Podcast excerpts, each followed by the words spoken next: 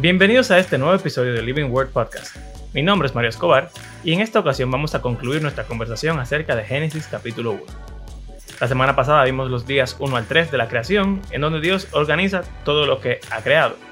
Y en este episodio vamos a ver los días 4 al 6, en los cuales Dios hace habitantes para cada uno de esos lugares, y el día 7, en el cual Él descansa y reina sobre su creación. Aquí vamos.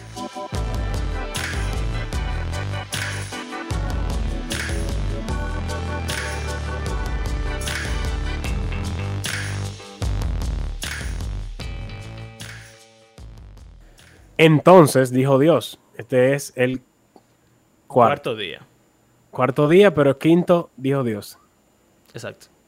Haya lumbreras en la expansión de los cielos, o sea, lo que él creó en el día 2, para separar el día de la noche, lo que hizo en el día 1.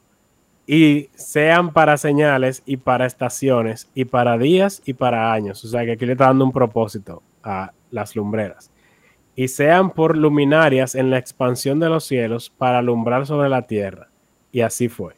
Dios hizo las dos grandes lumbreras, la lumbrera mayor para dominio del día y la lumbrera menor para dominio de la noche. Nosotros le llamamos sol y luna. Hizo también las estrellas. Como que, ah, sí, esas cositas también. Sí, ese puntico brillante que están allá arriba.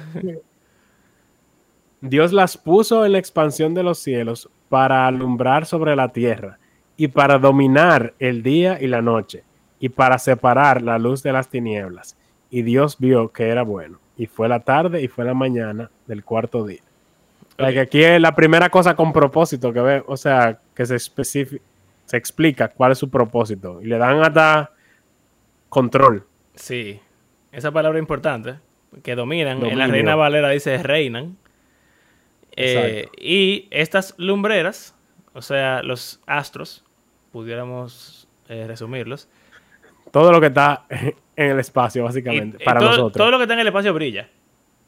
Básicamente. Sí, menos Entonces, agujeros negros. Gracias. brillan también. porque- Gracias, gracias. Eh, entonces, interesante. En estos días ya son seis, ¿verdad? Del eh, seis dividido entre dos son tres. Entonces ya vimos tres días y ahora vamos a ver tres días más.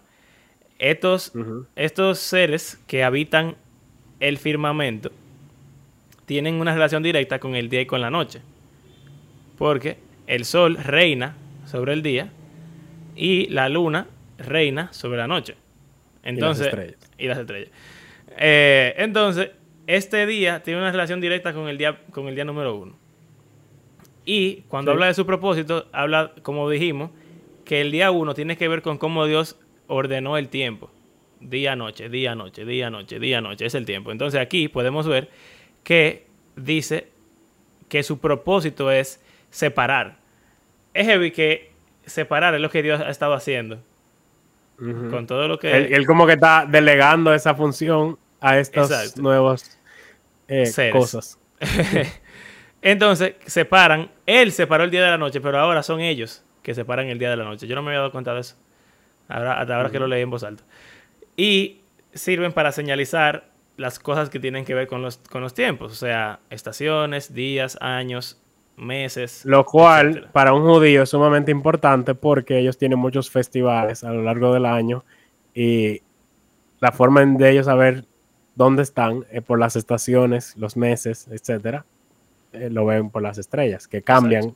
Si usted ha vi- ha- sabe algo de astronomía, sabe que hay algunas constelaciones, por ejemplo, que solo aparecen en distintas épocas del año y cambian, van cambiando de lugar a lo largo del año. O sea que las estrellas son muy útiles para tú saber dónde tú estás. eh, se usa mucho en navegación en el mar. Y qué época del año es. Exacto. Muy Y interesante. En, en la época antigua, los científicos eran astrónomos en su mayoría, los hechiceros, los magos, eran personas que conocían, podían predecir eventos basados en las estrellas. O sea que como ellos conocían a esos seres que dominan allá arriba, ellos podían como que decirte, ah, mira, esto es lo que va a pasar. Pero Y por eso a, años. a- a los magos de Mateo les sorprendió que había una estrella que no, no cuadraba con su, con su concepto. lógica, con su ciencia. Exacto. Entonces, eh, ¿Tú crees que valga la pena decir que las estrellas son seres vivientes? Bueno, si hablamos de lo de desordenado y vacío, y como Mario hablaba de tres días y tres días, los primeros tres días, si se fijan, tuvieron que ver con orden, poner las condiciones óptimas para la vida. O sea, tenemos el paso del tiempo, día y noche, tenemos el espacio donde está el aire, o sea, no estamos en el agua, y también está la tierra, obviamente. Y entonces la tierra también tiene plantas y frutas para sustento. Entonces ahora, en el día 4, vemos a los habitantes de los diferentes reinos, por si le pudiésemos llamar así, como hablando ya como de la cosmología hebrea, el reino de los cielos, bueno, esa palabra. Eh, el, reino, eh, wow, sí. Firmamentario. Porque dice que están en el firmamento, que es interesante, o sea, que están abajo de las aguas de arriba. Exacto. Eh, están ahí y tienen una función. Las aguas de arriba son el desorden, el caos. Exacto. O sea, están dentro del orden divino. Exacto. Entonces, estas lumbreras tienen un trabajo, o sea, que en cierto modo es como si tuvieran cierta agencia y tienen responsabilidad porque se le, se le asigna una labor. Obviamente sabemos que son plasma y hidrógeno convirtiéndose en helio y qué sé yo, pero... Algo interesante, si leemos los salmos y la Biblia en general, y también si leemos otras historias del Medio Oriente antiguo y todo eso, nos daremos cuenta, o si solamente conocemos mitología de diferentes regiones del mundo, sabremos que las personas antiguas relacionaban las estrellas con dioses. Y los judíos no creían en otros dioses como Dios creador ni nada por el estilo, pero sí creían en ángeles y en seres espirituales que tenían agencia y poder sobre el mundo. Entonces, en diferentes salmos, uno puede ver cómo, eh, o bueno, el mejor ejemplo es Satanás. A Satanás se le dice el lumbrero de la mañana. O sea, ese como nuestro entendimiento cultural es que Satanás se llama Lucifer, que es una palabra que viene de Isaías. Y sin importar si es el contexto adecuado o no de ese pasaje, eso es lo que nosotros entendemos. O sea, que nosotros relacionamos a Satanás con una estrella. Punto. Que realmente es Venus. Que realmente, o sea, todo el planeta Venus. Si uno se pone a leer, eh, lo dice, como que si tú buscas en Wikipedia el nombre de la estrella, te, va, te va a aparecer. Eh, es interesante porque eh, o sea, si uno ve el cielo, como esta gente, o sea, no, había televisión, la gente se ponía a mirar el cielo y ver cómo las estrellas cambiaban a lo largo del tiempo. Si uno se fija en Venus, que está cerca del Sol, se ve en la mañana, por eso el lumbrero de la mañana, y brilla más que todas las otras estrellas. Y a lo largo de los días, la estrella va subiendo, subiendo, subiendo, subiendo, y de repente se va para abajo y desaparece. Y no se ve por varios meses y luego vuelve. Como que cada año intenta subir al, cielo. Al sol. Y lo mandan para debajo de la tierra. O sea que es como que el, profeta está usando eh, eso que todo el mundo conoce en ese tiempo, porque todo el mundo miraba las estrellas. Como esa estrella siempre está tratando de subir a lo más alto y lo mandan para abajo. Entonces, él está usando esa imagen para hablar sobre el rey de... De Babilonia. El rey de Babilonia. Y nosotros lo pero también el Satán. El rebelde de Dios. Eh, también otra cosa es que diferentes mitologías de diferentes culturas también tienen ese mismo astro, tiene la misma historia. O sea, Satanás no es el único ser rebelde a Dios que en la historia de la humanidad se ha considerado como que quería llegar al cielo, tomar el lugar de Dios y que Dios lo, destierra. Sino que eh, como casi cada mitología tiene una versión de esa historia, porque como la estrella Venus, el planeta Venus hace eso, y la estrella de la mañana sigue ese, curso, entonces como que eso, eh, como Abraham dice, como que llena la imaginación de, las personas y de ahí ellos empiezan a, a crear sus historias. Entonces, eso tiene más sentido que, o sea, hace que tenga más sentido el hecho de que Dios pone las estrellas para que dominen y reinen. Porque las estrellas, si no son seres vivientes, ¿cómo van a reinar? Nada que está vivo reina. Las plantas, Dios no las puso ahí para que reinen, pero las estrellas sí. ¿Por qué? Es que las estrellas tienen una relación directa en la imaginación judía con los ángeles. Entonces, los ángeles, los seres espirituales, son los agentes que Dios utiliza para, vamos a decir, regir el orden del tiempo y de... Como la parte que nosotros no, no controlamos, la controlan ellos allá arriba. Y con Dios como su, obviamente, su, su rey y el Dios de dioses y el, y el rey de reyes. O sea que, nada, cuarto día, habitantes de el Celestiales. firmamento celestiales que hacen, reinan sobre el tiempo. Ok, entonces vamos a seguir llenando el vacío. El día 5. Entonces dijo Dios, llénense las aguas de multitudes de seres vivientes y vuelen las aves sobre la tierra en la abierta expansión de los cielos. Y Dios creó los grandes monstruos marinos y todo ser viviente que se mueve, de los cuales, según su especie, están llenas las aguas, y toda ave según su especie. Y Dios vio que era bueno. Dios los bendijo diciendo, sean fecundos y multiplíquense, y llenen las aguas en los mares, y multiplíquense las aves en la tierra. Y fue la tarde y fue la mañana el quinto día. O sea que aquí vemos más habitantes ahora del otro reino, bueno, dos, los mares y los cielos también, o sea que hay un cielo diferente al de los cielos Bueno. de las estrellas. Eh, o sea, es que las estrellas están como que en el borde de- del firmamento.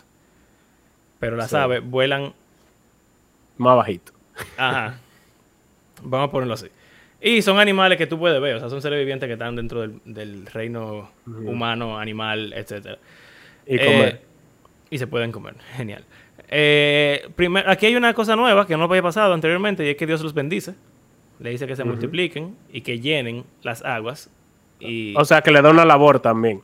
Exacto. Su labor es multiplicarse, llen- llenar el agua y el, y el cielo. Exacto. Y bueno, otra vez, las aguas producen a los peces. Sí, eso iba a decir que en esta versión dice llénense las aguas, pero eh, he leído en otras versiones que dicen que las aguas produzcan Exacto. eh, los seres vivientes. Y es lo pero mismo. las aves aparecen de la nada. eh, no, también, o sea, la idea es como que, así como la planta se origen de la tierra, Ah, vuelen sobre la tierra. Bueno, no sé.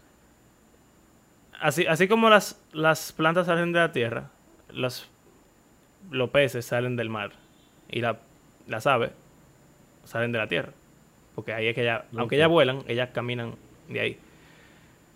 Eh, y eso es lo que va a pasar con los animales ahora en el día 6, o sea que no te preocupes. y, en, y en Génesis 2. Eh, lo de los monstruos Entonces- marinos es interesante. Sí, ¿qué es eso? Leviatán. Sí, liter- literalmente. los monstruos marinos es una palabra hebrea, eh, Tiamat. tiamín, déjame ver. Eso es el versículo 20, 21. Déjame ver, 20. Ah, no, 21. te voy a decir. Creo que sí, es que tiamín. Mm.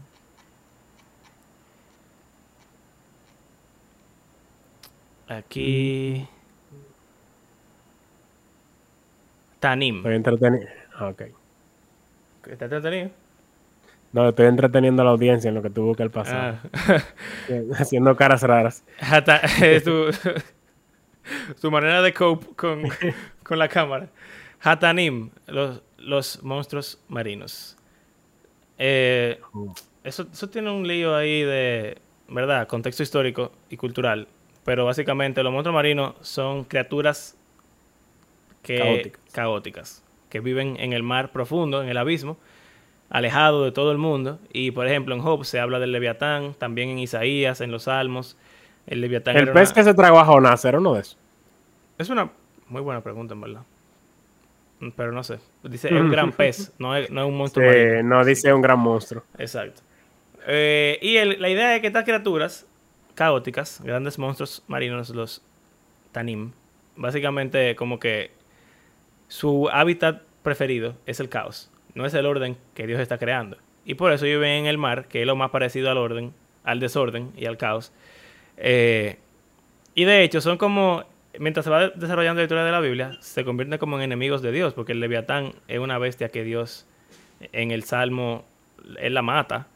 Eh, después incluso a Satanás en Apocalipsis se le dice que él es eh, el dragón. hay un, sí, y hay un salmo que habla de Faraón como un monstruo marino también. Exacto, como que tiene siete cabezas y... Se llama Raab, creo. Sí, Raab, exactamente, exactamente. El Señor lo corta y, le da su carne a las aves de los cielos. Exacto.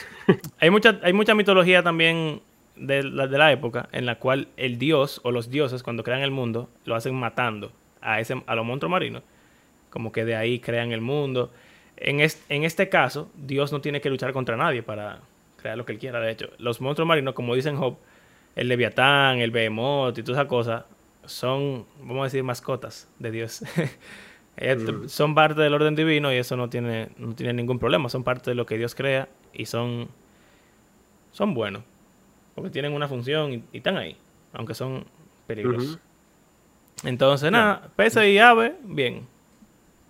Bendecidos, fructifíquense. O sea, que tienen una labor también. Las plantas no tenían labor. Entonces, eh, aquí estamos hablando, se conecta con el día 2, en el cual se hace el firmamento y el, agua de abajo. Entonces, las peces van en el agua y las aves en el cielo. El día 1 va con el día 4, día 2 va con el día 5. Hay como un paralelismo. Entonces, ahora vamos al día 6. Entonces, dijo Dios, produzca la tierra seres vivientes según su especie, ganados, reptiles y animales de la tierra según su especie. Y así fue. Dios hizo las bestias de la tierra según su especie, y el ganado según su especie, y todo lo que se arrastra sobre la tierra según su especie. Y Dios vio que era bueno. O sea, este... Entonces dijo Dios. Hay otro más adelante en el día 6, pero vamos a aquí. Aquí lo, mismo. En el día 3. O sea que, las plantas. exacto. En el día 3 se hizo la tierra. Entonces aquí la tierra también hace seres vivientes. Y hay tres categorías: bestias, ganado y arrastra, lo que se arrastran. Sí, o reptiles. Son los tres tipos. Sí, los tres tipos de. Vemos aquí una taxonomía. los tres tipos de, animales que hay en el mundo: ganado, bestias y reptiles. Ganados son todos los animales que se sacrifican. Las bestias son todos los animales que no se controlan y no se sacrifican. Y los reptiles, o lo que se arrastra, son todos animales que son asquerosos. bueno, los judíos no pueden comer realmente. No, exacto. Ni las bestias tampoco. Eh, entonces, mira, ahí está lo mismo de según su especie. Como la idea de que los animales tienen un orden establecido por Dios, de que ellos se reproducen entre ellos y siguen creciendo entre ellos. También con, las, con los peces, con las aves e incluso con las plantas, que el punto es que sigan como que produciendo su mismo antecesor. Vemos que eh, aquí no se le da ninguna labor. No, no se le da No se le dice nada al animal, ni se le bendice ni nada. Y entonces, venimos a la parte de Vamos al siguiente, y dijo Dios. Y dijo Dios. O sea, igual que en el día 3, tenemos dos eventos de dijo Dios. Hagamos al hombre a nuestra imagen, conforme a nuestra semejanza y ejerza dominio sobre los peces del mar, sobre las aves del cielo, sobre los ganados, sobre la tierra y sobre todo reptil que se arrastra sobre la tierra. Dios creó al hombre a imagen suya, a imagen de Dios lo creó. Varón y hembra los creó. Dios los bendijo y les dijo, sean fecundos y multiplíquense, llenen la tierra y sométanla. Ejerzan dominio, lo mismo que las estrellas, sobre los peces del mar, sobre las aves del cielo y sobre todo ser viviente que se mueve sobre la tierra. O sea que aquí vemos a la creación del, de Adán.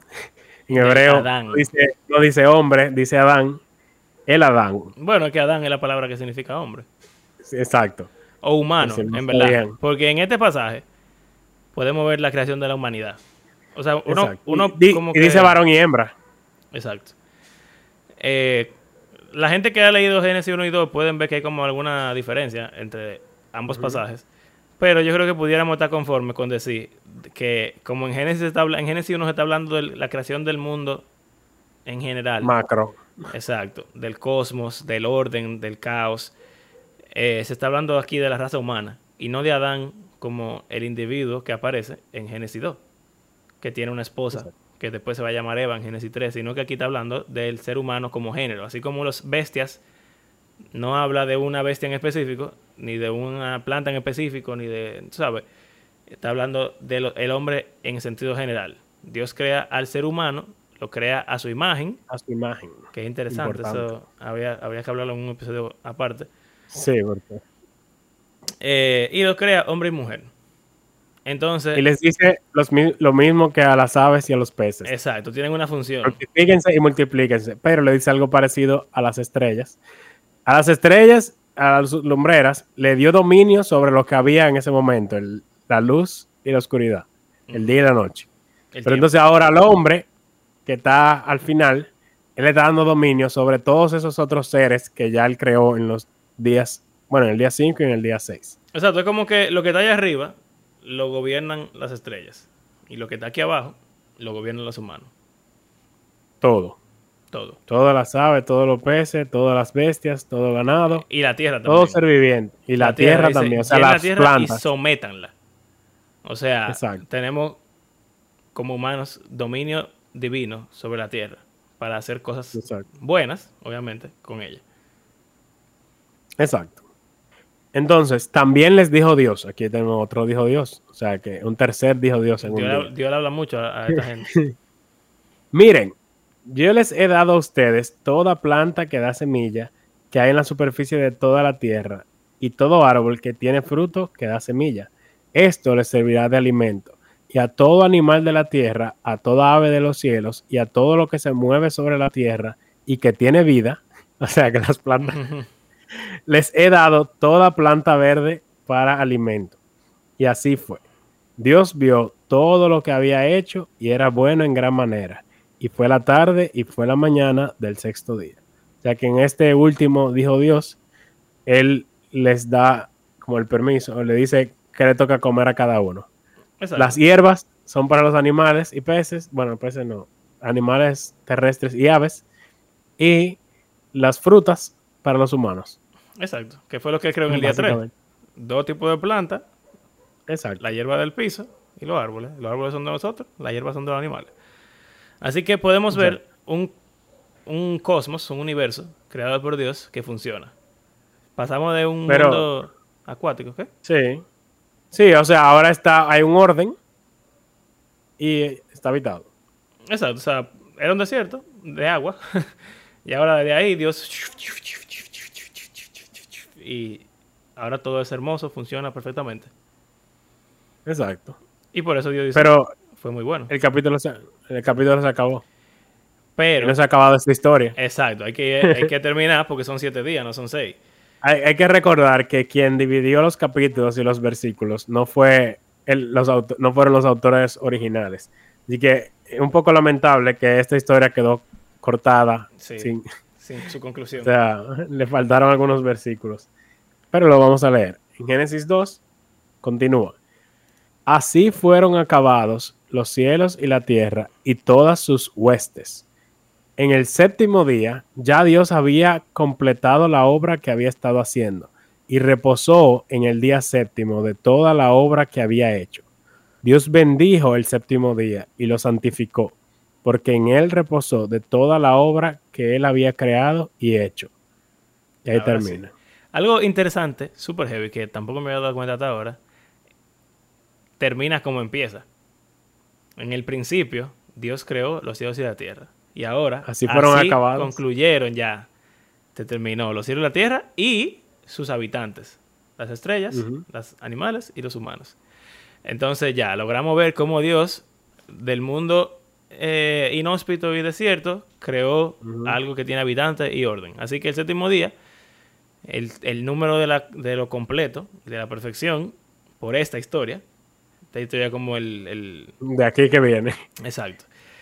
Eh, y vimos que en el día 6 él dijo que era muy bueno, o sea, todo funciona perfectamente, ya no hay más nada que hacer per se, y entonces Dios reposa de todo. Y de toda ya él, obra. dele- él delegó todo ya. Sí, o sea, él creó... Tú pudieras decir como que ya no tiene nada que hacer, porque si él, él separó todo, pero ahora puso a, los ángeles a que a la estrella que separaran eh, el día y a los humanos que tuvieran cuidado del mundo, pues entonces como que lo que le queda es... Eh, como que disfrutar de, con su creación. También, junto a ellos. Tú sabes que algo interesante, leyendo el libro, eh, habla de cómo esto parecería como un rey preparando su, como que su llegada al, trono. O sea, el rey, o podemos ir, pudiéramos verlo como un presidente, que es algo que se relaciona más con estos tiempos. Cuando el presidente es elegido, electo, y gana, ¿verdad? Hay un periodo de tiempo en el cual se prepara para recibir el poder oficialmente. Y entonces él pone su funcionario, prepara su sitio, como que cada cosa funciona y en los gobiernos el presidente... Exacto, ya, pero no es que él, deja de trabajar. Simplemente como que todas las cosas están funcionando de una forma ordenada. Y él tiene funcionarios que como que están delegados. Exacto, están delegados a hacer muchas de esas cosas, pero él está ahí como sea, o sea, él, él sigue siendo el presidente y sigue observando todo y, y haciendo edictos y proclamaciones y todo lo que tú quieras. Pero ya como que toda esa ardua labor de preparar el orden no es necesario. El orden está preparado ya y lo que queda es que corra y que nosotros lo, mantengamos corriendo bien. Así que él puede sentarse en su silla, qué sé yo, en el salón oval, sentarse en su silla con la bandera americana en el, fondo y decir como que, ok, ya, soy el presidente. Entonces algo, es algo similar. De hecho, cuando los reyes en la Biblia y también en otras eh, historias antiguas empezaban a reinar, era como que ya, vamos a decir, David conquistó Jerusalén, la preparó, que sé yo cuánto. Y entonces David llegó, se sentó en su trono y descansó. Salomón mató a la gente que su papá le mandó y ya puso a la gente nueva en, el poder y ya comenzó a reinar. Descansó. Eh, y descansar es como reinar, pero reinar con su orden. O sea que ya no es que Dios no está haciendo nada. Jesús, por ejemplo, dice cuando los fariseos le dicen como que en el sábado no se trabaja, que sé yo cuánto. Él le dice, el sábado es este día. Entonces le dice, Dios siempre trabaja. Y yo también trabajo. No es que Él no está trabajando. Y también, por ejemplo, en Hebreos dice que el día séptimo, que es como el final aquí, no se, no termina nunca. Siempre dice. Exacto. Yo iba a decir eso. No. Todos los otros días dicen fue la tarde y fue la mañana del día tanto.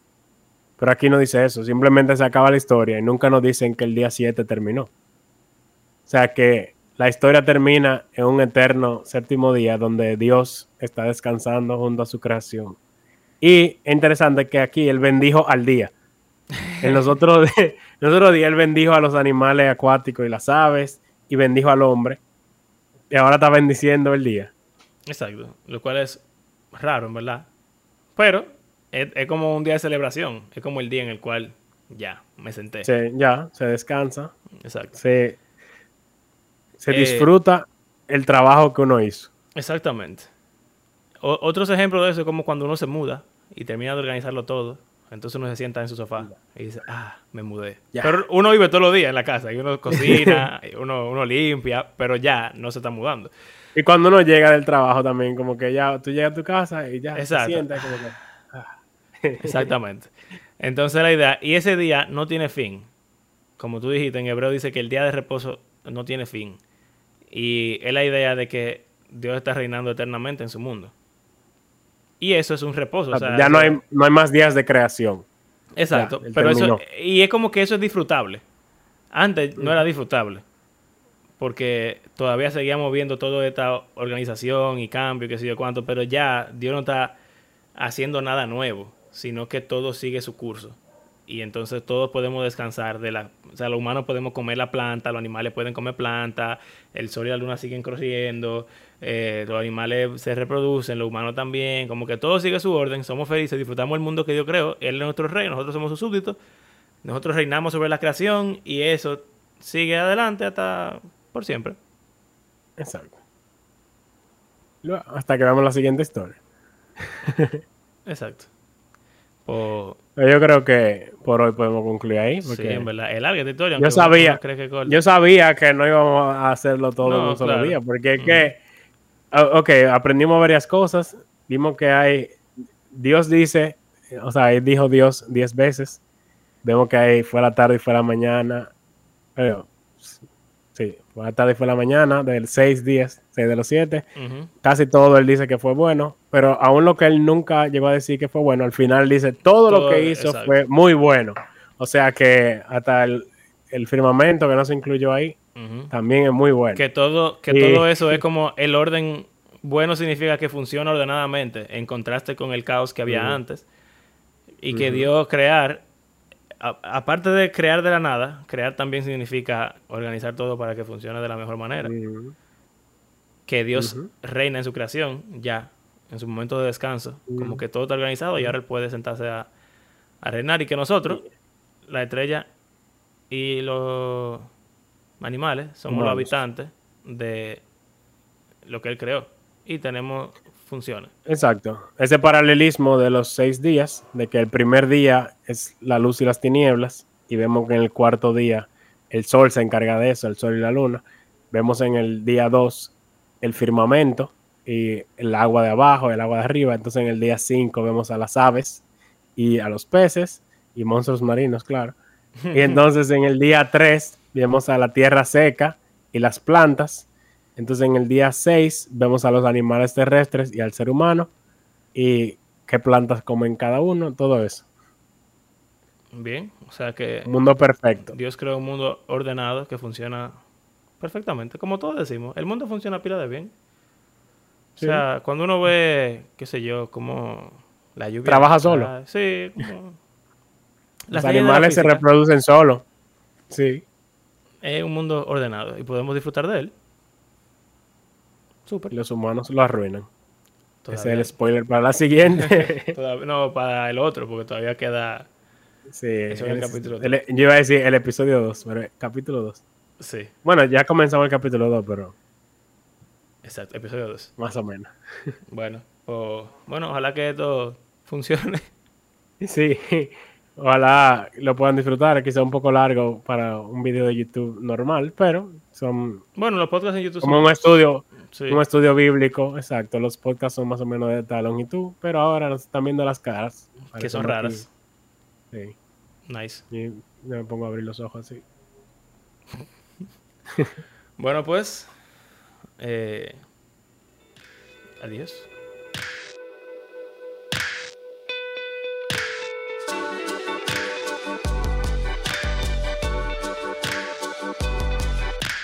Gracias por acompañarnos en este episodio. La próxima semana estaremos viendo Génesis capítulo 2, la segunda historia de creación en la Biblia. Les recordamos que hacemos este podcast porque creemos que la Biblia es un libro que está vivo y que tiene el poder de Dios para transformar a sus lectores y también todo el mundo. Si disfrutan de nuestro podcast, les invitamos a compartirlo en redes sociales y si quieren apoyarnos económicamente pueden hacerlo en nuestras plataformas de PayPal o Patreon. Como de costumbre, muchas gracias a cada una de las personas que ha convertido nuestro podcast en parte de su rutina semanal y será hasta la próxima. Hasta luego.